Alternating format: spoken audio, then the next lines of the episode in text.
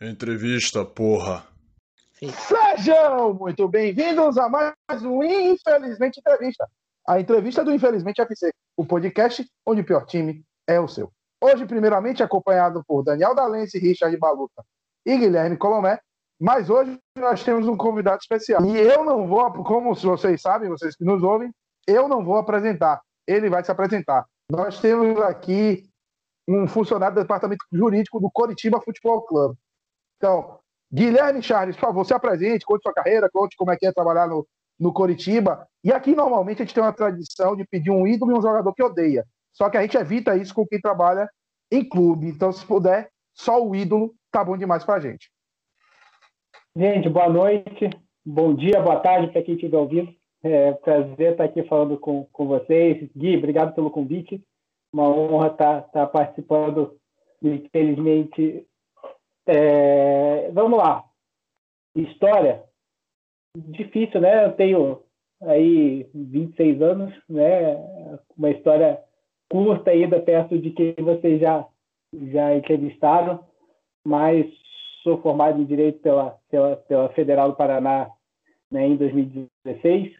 Em 2013 fui estagiário do Paraná Clube, no Departamento Jurídico, e desde 2016 como estagiário, estou lá no, no Curitiba, trabalho no Couto Pereira diariamente, tratando aí do, dos interesses do clube em, em, em, várias demandas, né? junto a atletas, junto a, a terceiros, a empresas, e a gente vai tocando a vida. Então, basicamente é isso, senão a gente vai ficar passando o programa inteiro falando aí de... que a gente já vai tratar bastante disso aí para frente.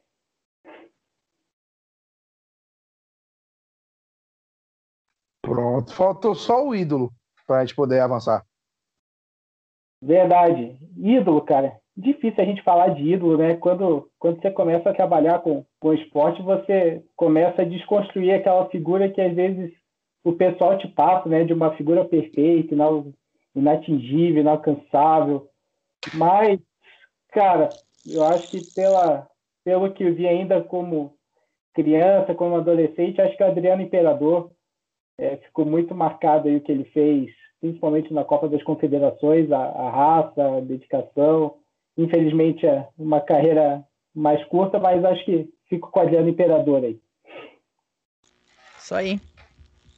Grande Dico. Grande vamos, vamos passar aqui, eu vou passar para a pessoa que nos trouxe o convidado. Guilherme Colomé, traga a sua primeira pergunta.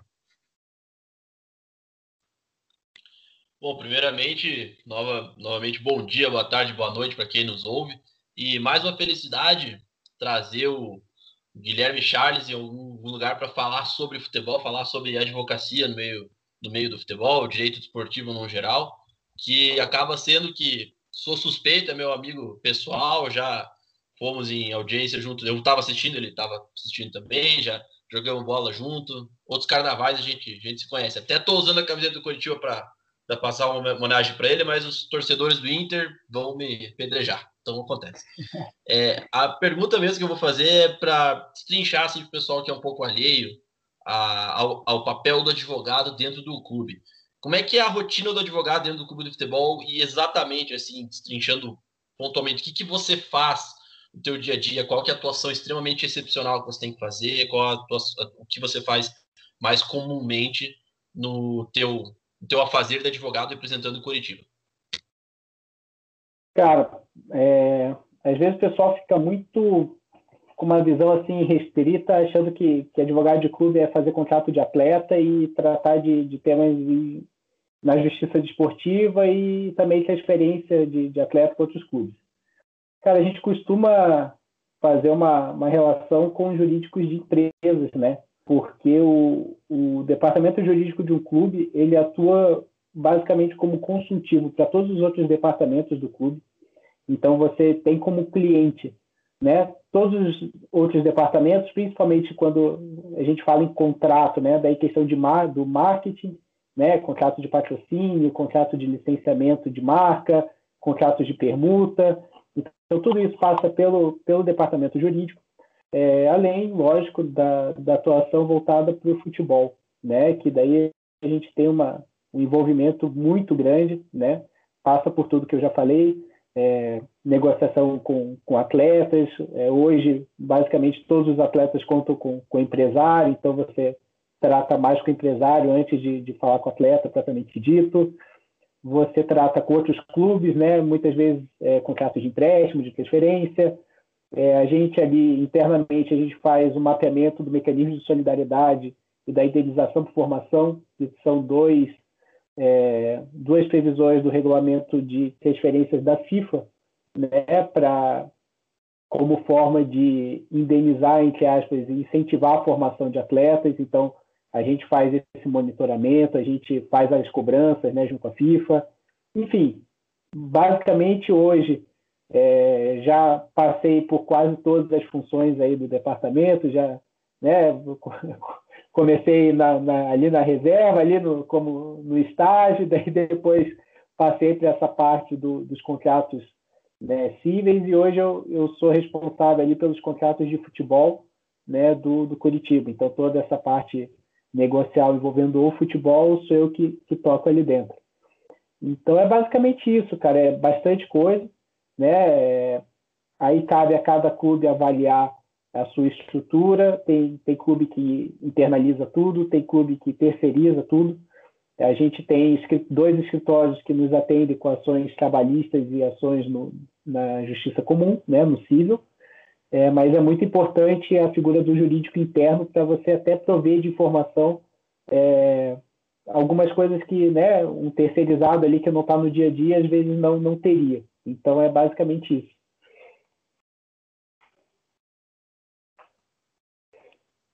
Muito bem. É, vamos seguindo aqui. Daniel, o que é que você gostaria de perguntar? A minha pergunta é a seguinte: é, qual a tua opinião sobre a estrutura da justiça esportiva no Brasil? Eu comparo um pouco com, por exemplo, na Itália, na Inglaterra, que normalmente quando o jogador comete um ato de disciplina no sábado e no domingo, geralmente na terça-feira já decidem qual é a punição. Na NFL, por exemplo, eu lembro de um caso que a gente teve no ano passado com um jogador tirou o capacete, agrediu o outro sem capacete, é, o mesmo Rudolph do Pittsburgh Steelers foi agredido. No dia seguinte, a NFL, que tem uma comissão disciplinar, assim como a Série A da Itália, que é a Premier League também, eles tomaram a decisão de suspender aquele jogador por resto da temporada, ou também que se envolveu na briga por três ou seis jogos, não me recordo. Já aqui no Brasil, a gente tem o STJD, tem o CBJD. Eu não, eu não sei exatamente quando foi formado, quando surgiu o STJD. E o, e o CBJD já tiveram algumas atualizações, eu acredito que foram, talvez, da forma que está mais ou menos depois da redemocratização aqui no, no Brasil, né? Mas, de qualquer forma, aqui você tem um ato de indisciplina para um jogador. Eu acompanhava um pouco mais antes, não sei como está exatamente agora. Três semanas depois ele é julgado, aí sempre tem efeito suspensivo, para duas semanas depois tem um novo julgamento, e aí se decidir alguma coisa. É um processo lento, e principalmente em relação à perda de pontos, né? Como a gente tem, principalmente quando é a nível estadual. A gente tem o TJ de, de um estado decide, é uma questão de, de pontos, né? de perda de pontos por jogador irregular, e decide, é, uma turma decide, aí quem perder vai, vai, né, é, vai apelar para o pleno, isso é um fato, e quem perder vai apelar para o STJD, às vezes vai para uma turma, às vezes vai direto para o pleno, às vezes vai para uma turma, é, quem perder vai para o pleno do, do STJD. Então é um processo que me parece muito lento na tua opinião, a gente deveria manter esse esquema que a gente tem hoje, com STJD, com julgamento, essa questão, ou cada competição poderia ter uma comissão disciplinar que resolvesse, claro, com direito, obviamente, à defesa, né? Não estou pedindo nenhum julgamento sumário, mas algo mais célere, algo mais rápido. O que você pensa sobre isso? Cara, obrigado pela pergunta. É, assim, são, são vários pontos, né? Eu acho que o problema não, não é nem a questão da celeridade, cara. É, sendo bem sincero, é relativamente rápido, né? Os julgamentos na justiça desportiva, inclusive, ela existe, uma das premissas dela existe é realmente a necessidade de um julgamento célere, né? É, por conta de, por exemplo, é, imagina essa questão vai ter jogo, não vai ter jogo na justiça comum. Né? Isso daí vai se arrastar, é, é, é decidido tudo em sede liminar né? Porque senão perde o objeto, o jogo já foi, a gente não vai ter um julgamento adequado. Então, é, eu não vejo tanto o problema da, da celeridade, porque para a necessidade das competições, é até relativamente rápido. Lógico, algumas situações, como uma, como uma competição de pontos corridos, por exemplo, né, essa questão de se, se uma equipe perde ponto ou não, você vai passar, você vai mudar de fase, já vai estar na semifinal, vai jogar às vezes um anterior. O, a minha grande crítica à justiça desportiva é a, a forma como ela é composta, né?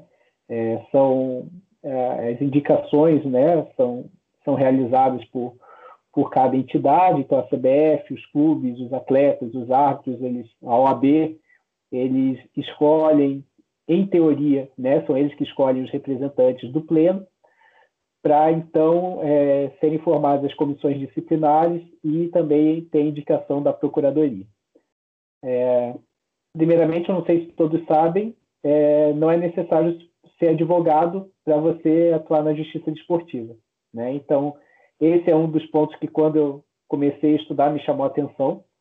É, longe de, de querer criar uma reserva né, de mercado, tem muita gente que conhece do esporte e sabe analisar com propriedade um lance, coisa que algum advogado que nunca jogou bola não sabe, né? Se o lance teve maldade, não teve, enfim, coisas do tipo. Mas é algo que me chamou a atenção. Pelo seguinte, tem, e, tem toda uma, uma técnica envolvida, tem todo um regulamento aqui muito mais é, é, pormenorizado do que, do que outros lugares. E do jeito, às vezes, que é aplicado o código, seria melhor até que fosse da mesma forma que na Inglaterra, na Itália, de um dia para o outro. Né? Porque, por exemplo, atraso na partida. Né? É simulado. A cada minuto de atraso é mil reais. Então você não precisa é, ficar despendendo tempo, é, apresentando defesa e esperando o julgamento. Você sabe, tem coisa ali que, que tem um, um, uma cartilha que é muito difícil você reverter em sede da, de, de, de defesa, né, de, de sustentação. A grande questão é, a justiça desportiva no Brasil é voluntária. Então, ninguém, nenhum auditor, nenhum procurador, ninguém ali recebe por estar ali.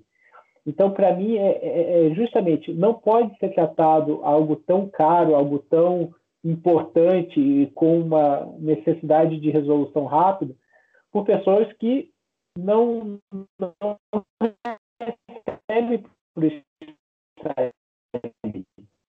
e aí, quando a gente pensa nessa estrutura, a gente não pensa no futebol. Mas a gente tem que lembrar que essa estrutura é vinculada a cada federação, cada federação nacional tem que ter seu, seu SPJD, tem que custear o seu SPJD, só que o pessoal que está ali não recebe. Então, o cara que vai ter ali, um, na sobra do, dos compromissos profissionais dele, ele tem que encaixar. Então, talvez muitos casos não, tenham, não sejam tratados com atenção devida por conta disso. Então, é, a estrutura eu acho que tem que ser revista. É, você tem que trazer uma profissionalização de forma que você possa, inclusive, cobrar esses profissionais. A gente tem muitos casos, assim, é, que um caso é, muito semelhante é tratado de forma diferente, né, por, por diversas é, comissões. Então, acho que tem que ter esse cuidado na, na revisão da reconstrução e, às vezes, se for o caso, inclusive, deixar cargo de cada, de cada competição, criar uma, uma figura ali disciplinar para, no final de cada rodada, você analisar os casos e, e verificar, lógico, é, garantir a ampla defesa do contraditório, mas poder é, aplicar as sanções assim mais rápidas, sem toda essa estrutura que, que demanda e que volta e meia está no noticiário. Richard. Buenas. Primeiramente, boa noite, boa tarde, né? Bom dia para quem está ouvindo a gente. Mais uma vez agradecendo aqui o o Guilherme Chaves por estar tá aqui com a gente, né? Uh, no nosso, do nosso entrevista, FC entrevista dessa semana. Vamos lá. Uh, minha pergunta é o seguinte: você pode contar pra gente assim, algum caso curioso da profissão de você, da, da onde você atua, assim, que você ficou, digamos assim, surpreso, negativamente, positivamente, enfim, com como as coisas acontecem no meio do futebol? Cara, eu vou trazer dois fatos para vocês que eu acho bem legais. O primeiro foi o dia mais que eu fiquei mais nervoso na minha vida dentro do Coxa, que foi o dia que eu redigi a proposta de contratação para o Ronaldinho Gaúcho. quando veio, cara, primeiro eu não acreditava, achava que fosse, porra, isso daí é boato e tal. Cara, quando chegou, ó, proposta para contratar o Ronaldinho Gaúcho, daí você começa a escrever, cara, eu não acredito, vou conhecer o Ronaldinho. Esse foi o dia, assim, mais bacana, assim, que, tipo, que eu fiquei mais empolgado, assim, esse foi, assim, que como eu, acho que meu, meu um dos meus chefes estava de férias e eu que fiquei responsável ali, daí de mandar a proposta para o fiz e, fazer tudo, então foi, foi um dia bem bacana. Pelo contrário, né, o dia que assim mais é, que a gente se assustou e viu que e evitou que o Curitiba é, sofresse sanções posteriormente, acho que o Colomé já ouviu, né? A gente é o primeiro clube aí com departamento de compliance na, na América Latina desde 2016 e a gente identificou uma contrata, duas contratações né, de atletas que, que passariam pelo Curitiba por seis meses, sem o intuito de atuar, sem o intuito de disputar nenhuma partida, só para justificar uma transferência deles para o clube da China. Né? Inclusive, esse ficou é, hoje é conhecido como caso China, né? que a gente, é, ao identificar essas, é, essas contratações que em nenhum momento passaram pelo departamento jurídico, é, o clube receberia lá um valor através de um, de um ex-funcionário, né, que daí a gente não sabe se efetivamente entraria para o clube, ficaria com ele, mas enfim. É, a gente conseguiu evitar que, que esse, essas transferências, né, é, nitidamente, é, transferência ponte, né, que você não tem o objetivo de ter um benefício desportivo com aquela contratação, ocorresse e e pudesse é, acarretar em, em São FIFA ou Curitiba. Então esse foi é, assim o dia, o, o, caso assim que mais chamou a atenção ali para mim por conta da, do que podem fazer para se beneficiar ali dentro de, da estrutura de um clube. Muito bem. Agora eu vou pegar assim e vou aproveitar essa pergunta de Richard. Tem algum caso fora Curitiba, além do Curitiba, que você lembra assim que você viu nas notícias, alguma coisa assim, disse um, esse caso é interessante, eu vou ficar de olho aqui para ver no que é que ele vai dar. Eu acho que o do São Paulo, não sei se você estava falando agora, é do menino que foi para um clube chileno, La Serena, não sei se tem alguma coisa, é isso?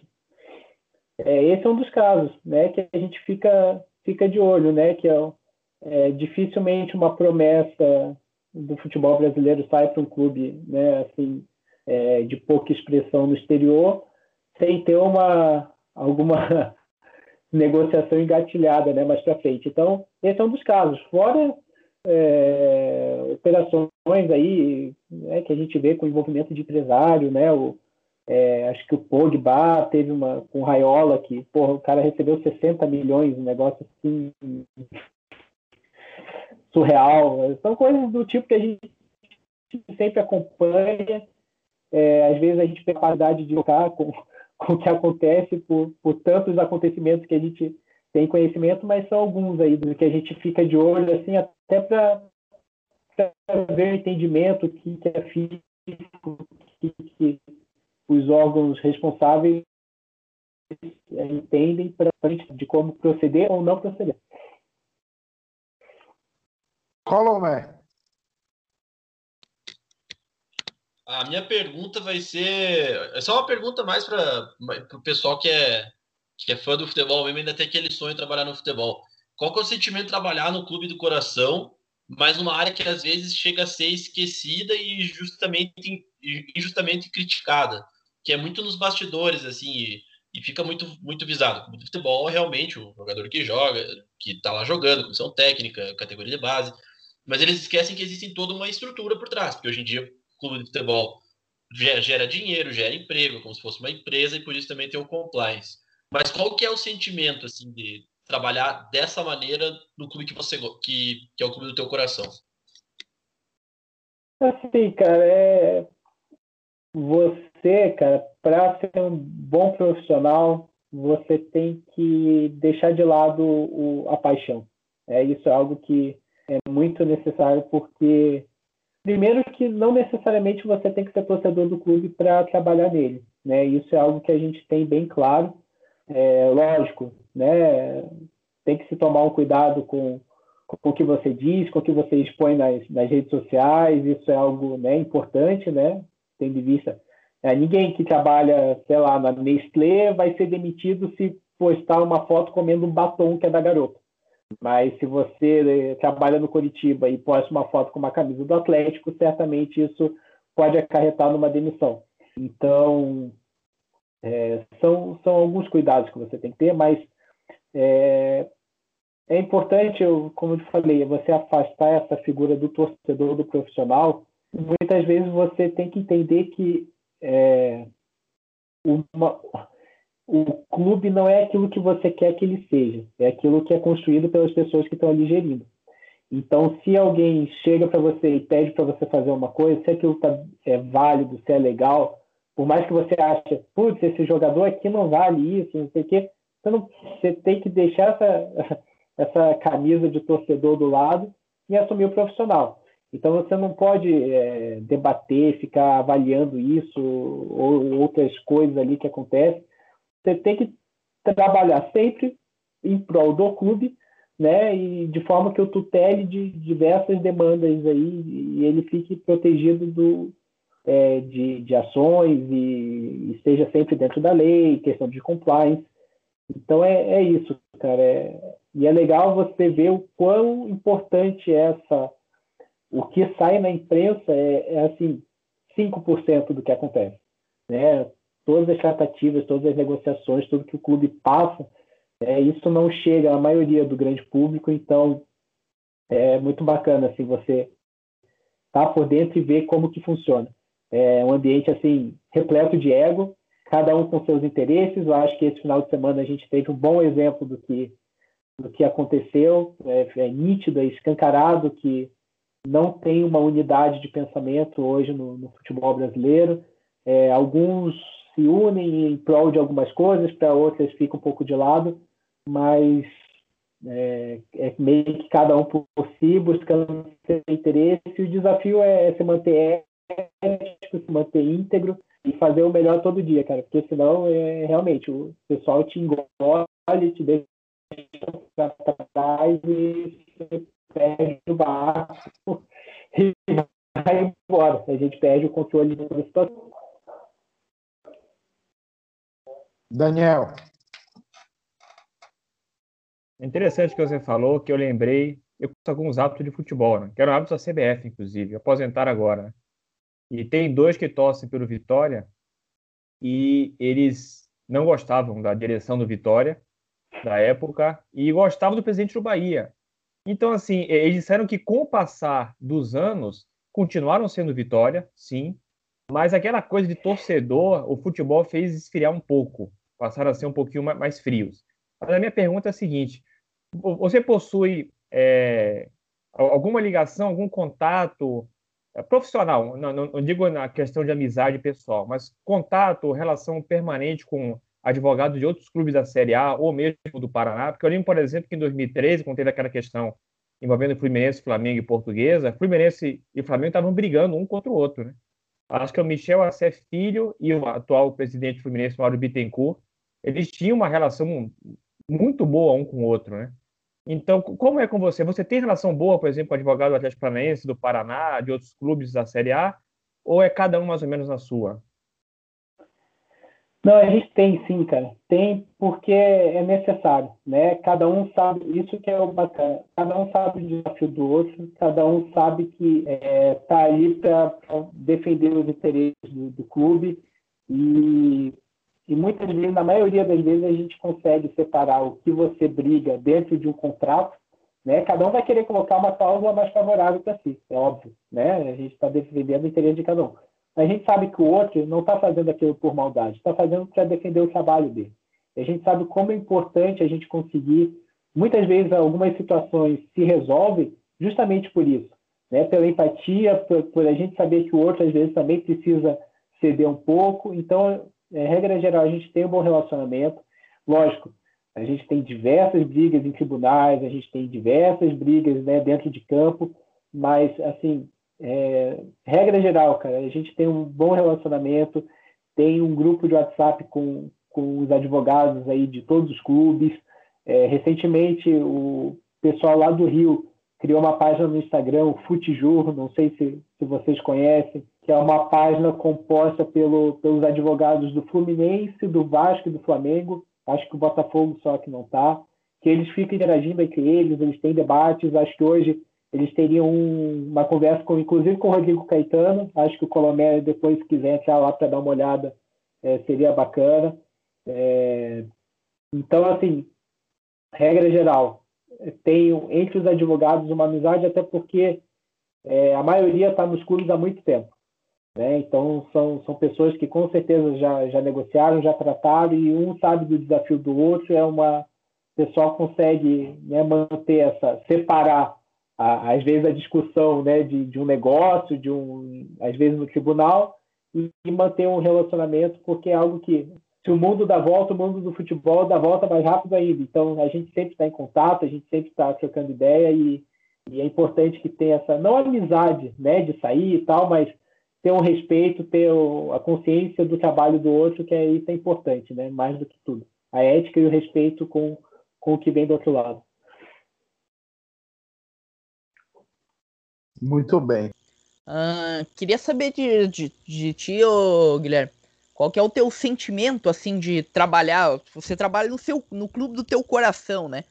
Um, qual o teu sentimento, assim, de trabalhar na, do clube do teu coração, mas trabalhar numa área que muitas vezes é mais esquecida, que fica nos bastidores?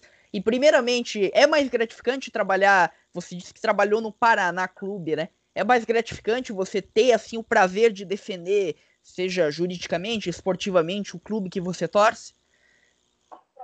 Então, isso que eu ia falar. O de, meu avô jogou no Curitiba, né? Meu avô jogou no Curitiba entre 71 e 74.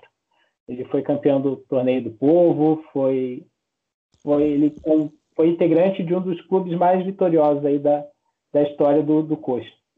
Mas desde pequeno, em casa, meu pai, flamenguista fanático, então a gente sempre teve essa, essa divisão. Então, é um coração dividido e que agora né, tem, a, tem mais o verde e o branco na. É, ele é predominante.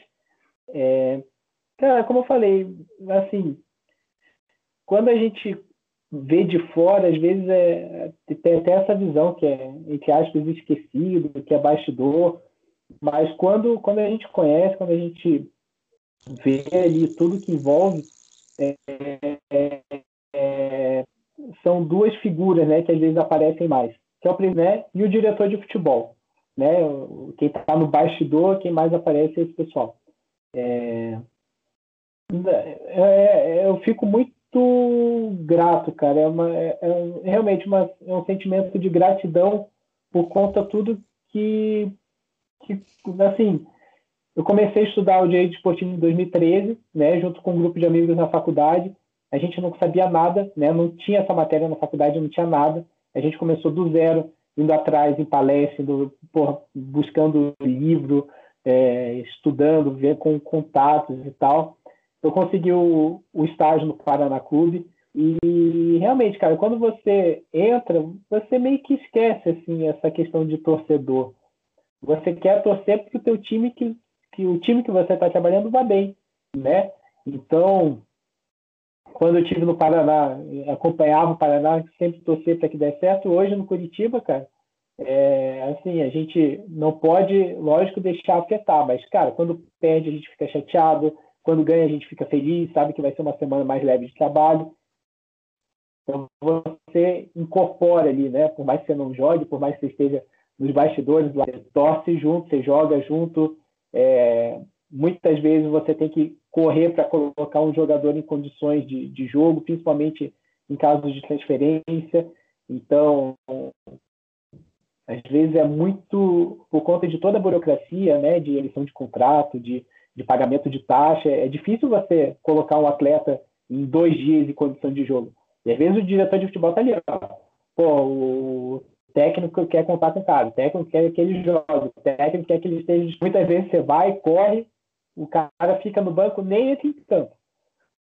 Mas você entra numa pilha que você tem que dar teu, teu melhor para apresentar o trabalho que o pessoal acho que fica um pouquinho de fora essa questão do clube em si, né? E você passa a torcer como, como se fosse uma extensão da tua vida. Então é, é legal a, a relação que tem, né? Não é só meramente do clube, é das pessoas, né? Que, que fazem, que constroem aquela, aquela entidade enquanto você está participando de tudo aquilo.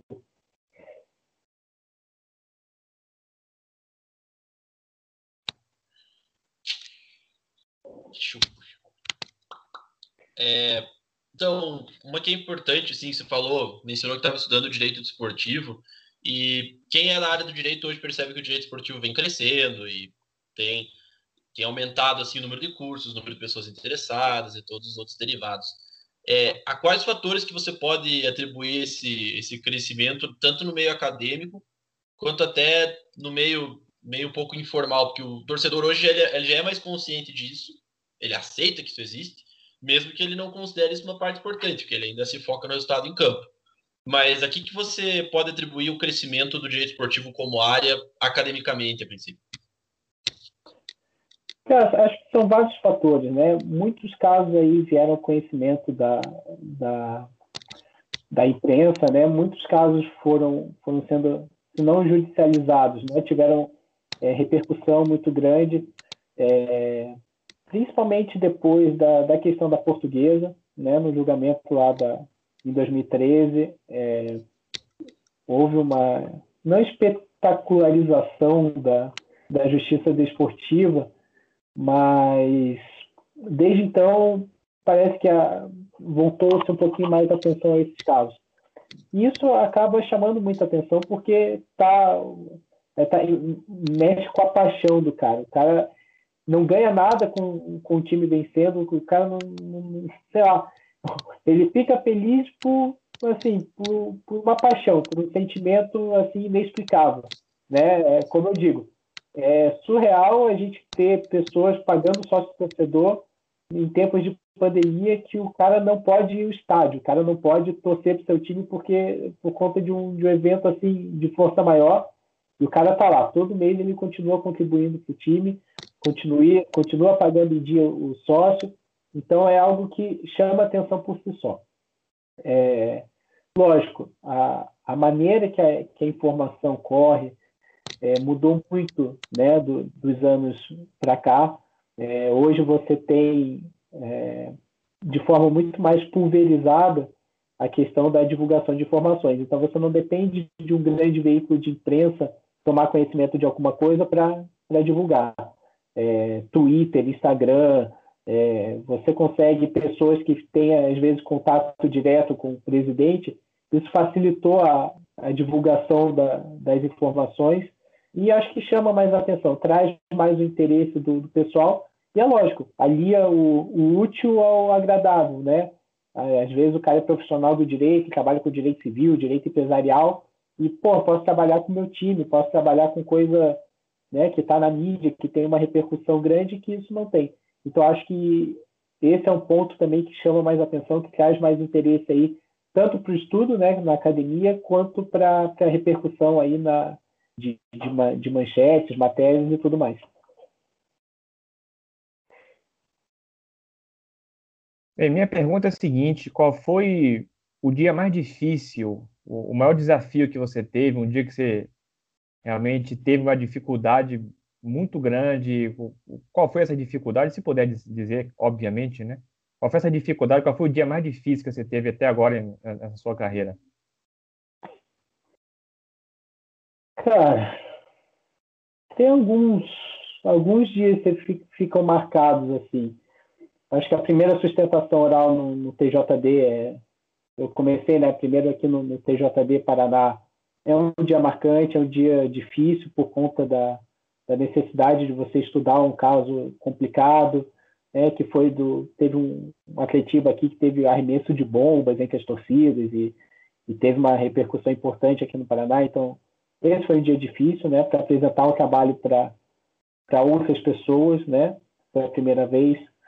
É, outros é, também sempre em sede de liminar, é, em ações envolvendo inclusive o Atlético Paranaense, que, que queria é, jogar no, no Couto Pereira, alegava que tinha um contrato para isso, a gente tinha um, um entendimento diverso e como foi tudo em sede de liminar, a gente precisava fazer tudo ataque de caixa, então tinha que fazer algo consistente, bem feito, sem margem para erro, num tempo muito exíguo, num tempo muito curto.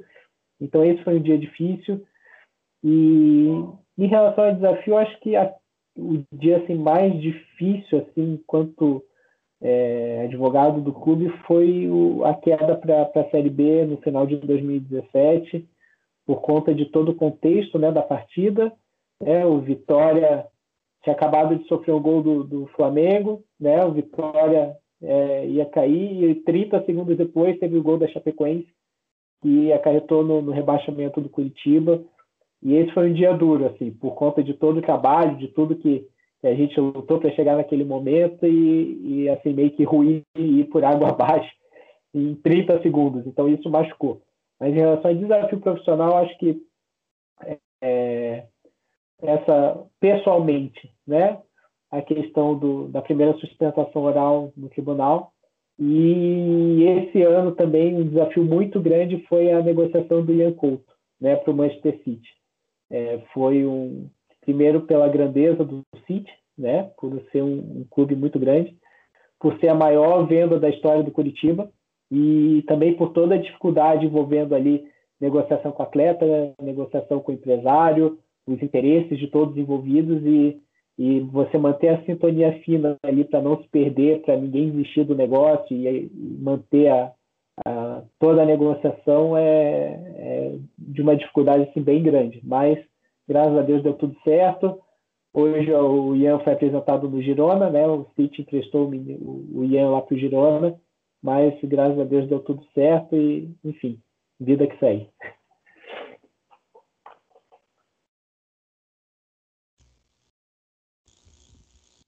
Vamos lá. Uh, já aconteceu, o, Guilherme, assim, algum episódio que, assim, o, que o departamento jurídico do, do Coritiba, assim, passou por uma grande pressão uh, dentro do clube, enfim, por, por alguma decisão, alguma, algum erro que o departamento jurídico cometeu, seja, uh, seja algum erro ou foi induzido ao erro. Eu vou até dar um exemplo.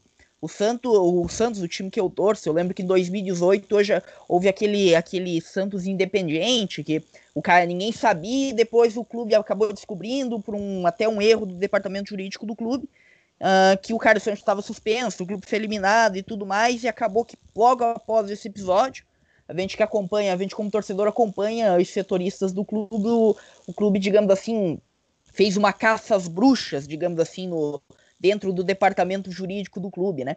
Uh, já aconteceu assim algum episódio no Curitiba ou no Paraná que você presenciou assim que um episódio de que houve uma pressão do clube em cima do departamento jurídico por alguma decisão que, que talvez não foi não foi bem certa, digamos assim, pelo por parte do departamento jurídico? Primeiro, não sendo corpora, é, corporativista, mas já sendo uma grande justiça esse negócio do Santos, tal que Não, aconteceu, sim, né? Sim, pelo seguinte, né? O, eles fizeram a consulta formal à Comebol, é, fizeram a, a, consulta ao sistema Comet, que é o sistema ali da, das competições organizadas pela Comebol. A Comebol fala que não tem nenhuma punição e daí posteriormente falam que tem. Né? Por mais que a responsabilidade seja dos clubes de, de verificar a condição de jogo do atleta ou não, cara, é muito difícil para você buscar uma decisão da Comebol, porque nem sempre elas são publicizadas da forma que, que deveriam. Né? Se a própria Comebol diz que o atleta está apto, né, é, a gente entendeu com uma grande justiça aí nesse caso. Mas teve um caso emblemático do Coxa, assim, é, foi em 2017 também. A gente contava com um escritório terceirizado que nos atendia na Justiça Desportiva. A gente teve o caso Kleber, que foi numa partida contra o Bahia, no Couto, que ele, ele deu cuspe, ele deu um soco e teve mais alguma conduta dele, né, que ele foi expulso.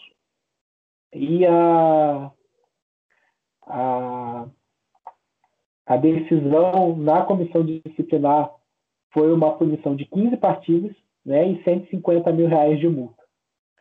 A gente, lógico, recorreu para o pleno do, do STJD E o, o advogado, né, o terceirizado que, que nos atendia, ele saiu de Curitiba após reunião com o presidente, após reunião com o departamento jurídico interno, com uma alçada ali para tentativa de um acordo, né? Ele, ele tinha ali a, a proposta para tentar diminuir a pena, tanto da multa quanto do número de partidas de suspensão.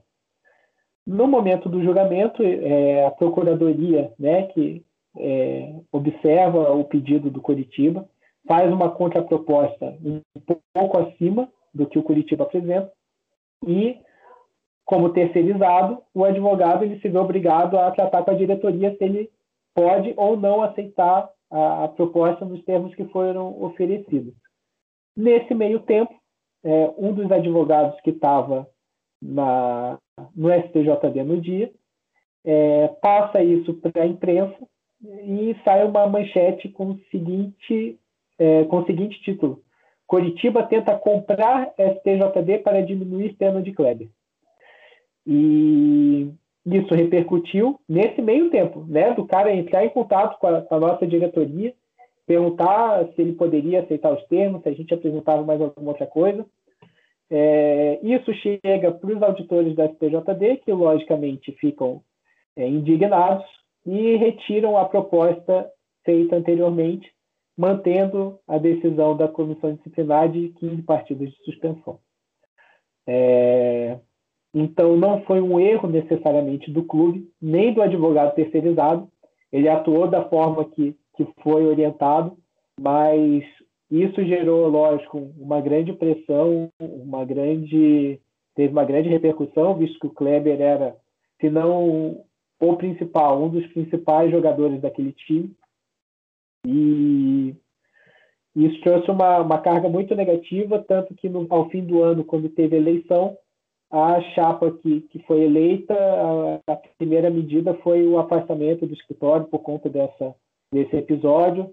É, foi então tinha uma, uma pecha assim por conta disso, que também, repito, não foi um erro, né, mas que gerou uma repercussão, uma carga negativa em cima do, do departamento.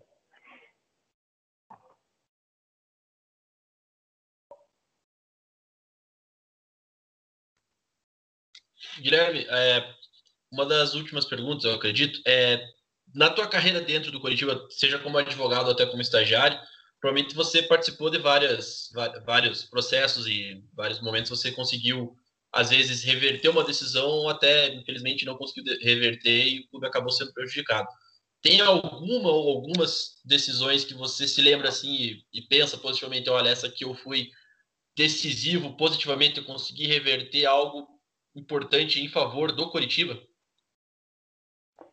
Cara, tem algumas, né? São meus casos assim que eu que eu guardo com carinho, né? Algumas ainda ainda tem tem possibilidade de recurso, então não, não posso falar.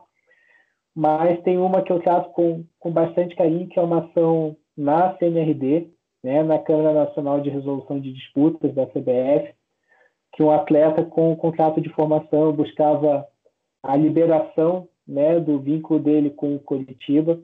É, Para quem não está habituado, é, atletas, em regra geral, é, atletas não profissionais têm a liberdade de se transferir para qual clube ele quiser, porém, é, contra, é, atletas é, sob contrato de formação, né, o clube formador, que tem o certificado de clube formador da CBF, tem o direito de assinar o primeiro contrato de trabalho, né, o primeiro contrato profissional, é, podendo ser é, indenizado em 200 vezes os valores da formação, caso ele, ele veja esse direito tolhido, né, ele não, não consiga assinar.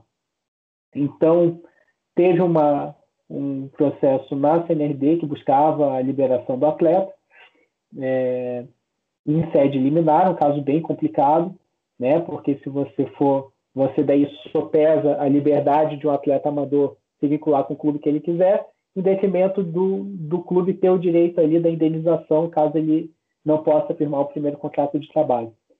Então foi algo que envolveu muitas esferas do clube, né? Eu tive que ir atrás de muitas informações com o é, futebol de, da base, o coordenador da base, os técnicos, é, o quão o que o Curitiba já tinha investido na, na carreira dele, no andamento de tudo, para apresentar uma defesa em três dias, né? Então foi um tempo muito curto para a gente elaborar essa defesa.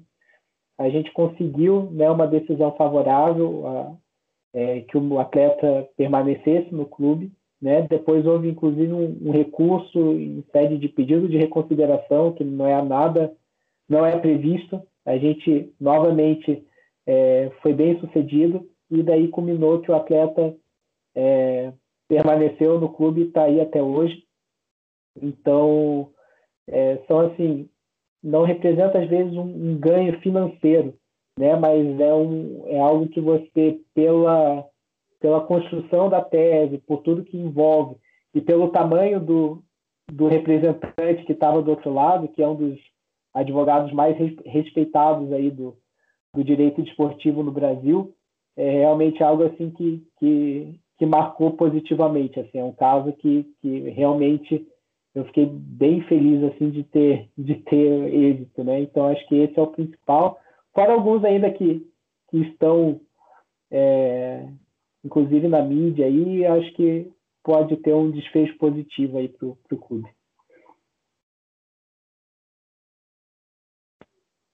Bem, creio que essa seja aqui minha última pergunta.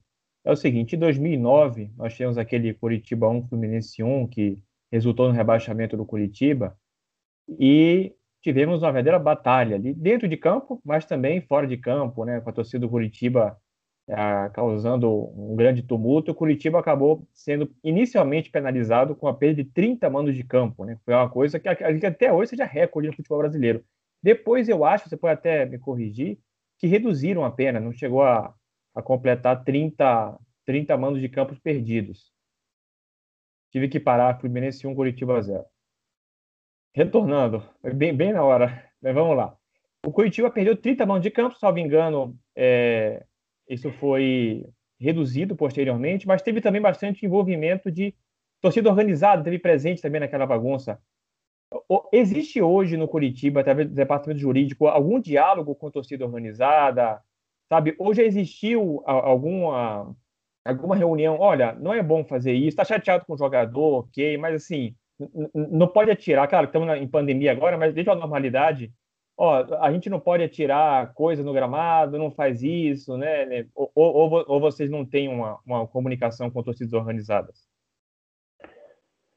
A gente tem contato, né, com a gente não o departamento jurídico, né? A gente tem setores no clube que, que são responsáveis, né, por cada situação todo jogo dentro de casa, o Curitiba faz uma reunião de jogo que a gente chama com os principais setores envolvidos, então é, manutenção do estádio, é, departamento de futebol, departamento jurídico, é, coordenação de acesso né, ao estádio.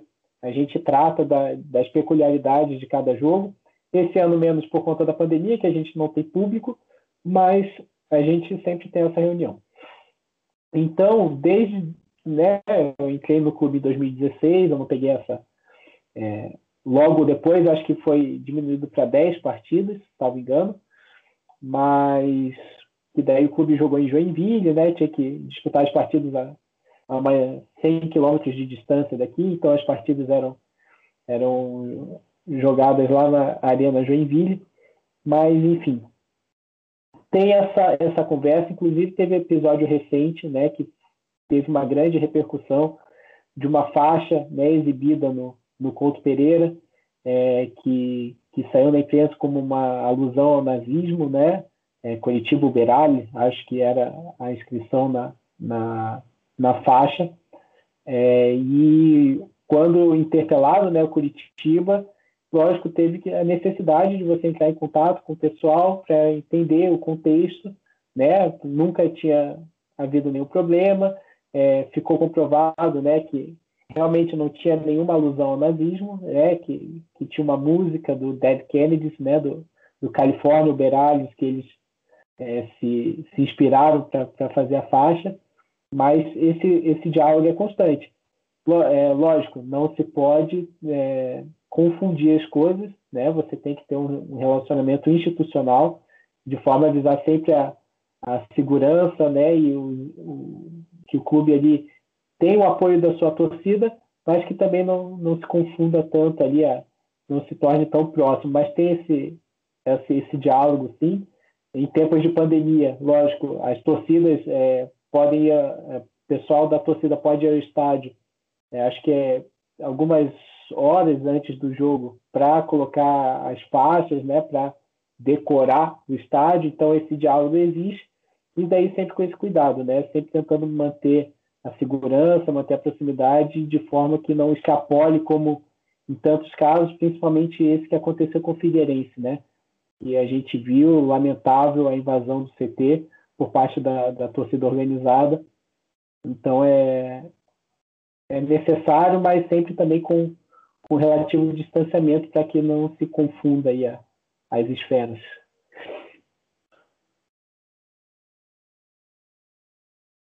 Beleza. Rapidinho, ah, pra... rapidinho, rapidinho. Rapidinho. Só para aproveitar, para quem não conhece, essa música California Uberales é uma crítica ao governador da Califórnia no final dos anos 70, da própria banda punk Dead Kennedy. Exatamente. Infelizmente, FC também é cultura. Uh, vamos lá. Uh, ah, para finalizar, minha última pergunta é uma pergunta totalmente esportiva, fugindo totalmente do, do âmbito jurídico, esporte, uh, da área que o Guilherme trabalha, tudo. Pergunta cur e grosso: qual a sua expectativa como torcedor, como funcionário do clube, enfim, uh, para o Coritiba em 2020? E barra 21, né? Cara, sendo bem, bem franco contigo, acho que o, o grande desafio do Curitiba em 2020 barra 21 é se manter na, na Série A, né? Por conta do, do, da competitividade né, desse ano, que a gente está vendo o campeonato bem equilibrado né, os principais é, candidatos ao título já, já tiveram derrotas para clubes considerados menores e enfim acho que o, e, o principal desafio né primeiramente se manter na, na Série A e a expectativa né antes e agora dependendo do desempenho é beliscar uma vaguinha na sul-americana né. Acho que o, tem condições sem sem clubismo né eu acho que o o Coxa esse ano tem condições de, de beliscar uma vaguinha da Sul-Americana, principalmente dependendo do que acontecer em relação à Copa do Brasil, é, é Libertadores, se os clubes estiverem ali dentro do G6, pode sobrar uma vaguinha a mais ali para a Sul-Americana, acho que o, que o Coxa tem, tem condição de buscar esse ano. Legal. Thiago? Estou esperando só para ver se o Colomé tem alguma pergunta, se a gente pode encerrar. Na verdade, na verdade, a última pergunta que eu, que eu tinha feito é, seria para a galera que realmente curte e, iria querer começar o direito esportivo, mas acho que eu perguntei tanto isso para ele várias outras vezes que acho que essa, dá pra, essa vez dá para pular, porque ele já deve estar tá cansado de dizer, viu, trabalha, estuda e para de encher o saco. Que é o que ele sempre disse, eu sempre disse, disse isso para todo mundo, para todo mundo que eu conheço. Inclusive o pessoal do grupo, né, do, do pessoal lá da, do grupo de direito esportivo da Federal do Paraná. E também contar um ponto de, então... de sorte, né? É, exatamente. Uhum. Se preparar para quando tiver a oportunidade conseguir aproveitar. Exato. Então, então é isso. É isso. Então, Guilherme, muito obrigado por aceitar nosso convite, muito obrigado por ficar aqui. Foi, foi muito bom para a gente, a gente aprendeu muita coisa aqui de bastidores, de direito esportivo. Agora, Colomé, Richard e, e Dalência, obrigado pela participação, por, pela ajuda. E lembre-se sempre, infelizmente, FC, o pior time é o seu. Fala galera, passando só para lembrar você seguir a gente no Instagram, no arroba infelizmentefc. Segue a gente no Twitter também, no arroba FC Infelizmente. Segue a gente na sua plataforma de streaming favorita, Spotify, Anchor, Google Podcasts, qualquer uma delas. A gente está em basicamente todas. Também para se inscrever no canal do Twitter, ativar o sininho. Lembrando que todo domingo sai entrevista no canal e toda quarta-feira sai um episódio novo, além das lives esporádicas e alguns programas especiais. Então lembre-se sempre, infelizmente FC, o pior time é o seu.